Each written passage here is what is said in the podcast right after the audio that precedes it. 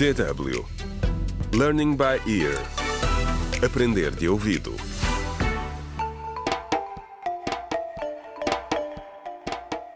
Contra o crime.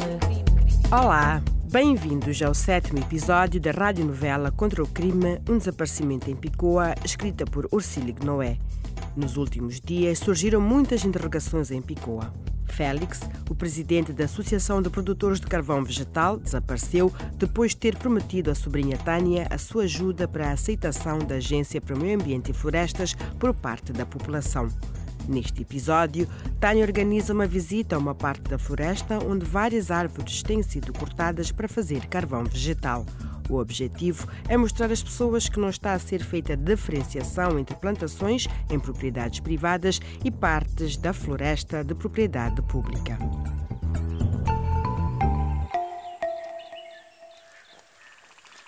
Igor, ouve. O mais urgente é remover as pessoas que estão a trabalhar nestas explorações florestais legalmente. E então, Carolina, como é que é ver a tua filha trabalhar contra ti? Hum? Estás satisfeita? Ainda tens orgulho? Qual é a tua jogada, Cândido?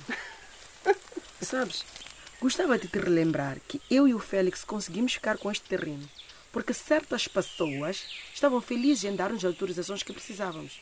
E tu foste uma delas. Lembras-te? Mãe, Cândida, já estão cansadas? Continuem, por favor. Então, eu quis vir aqui para que todos pudessem ver e sentir como é séria a situação. Desculpa, Tânia, mas achei todo este espetáculo um bocado exagerado. De maneira nenhuma. Pedi-te que viesses para te mostrar os estragos que têm sido feitos nesta floresta.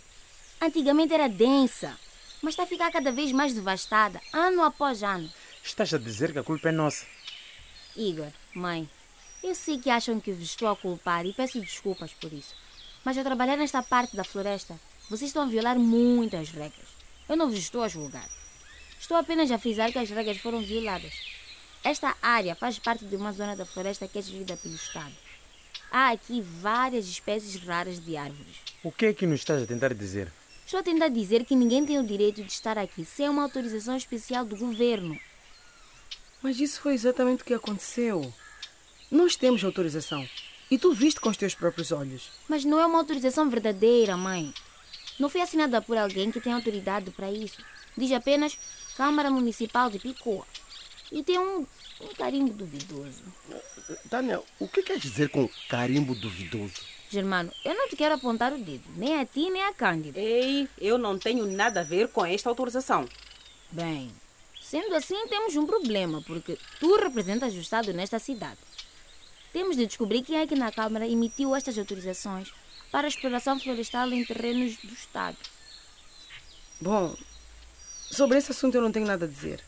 Na altura era o Félix o responsável pela parte administrativa. Eu também não. Nem sequer era conselheiro nessa altura. Mas prometo que vou analisar o assunto. Contra o crime.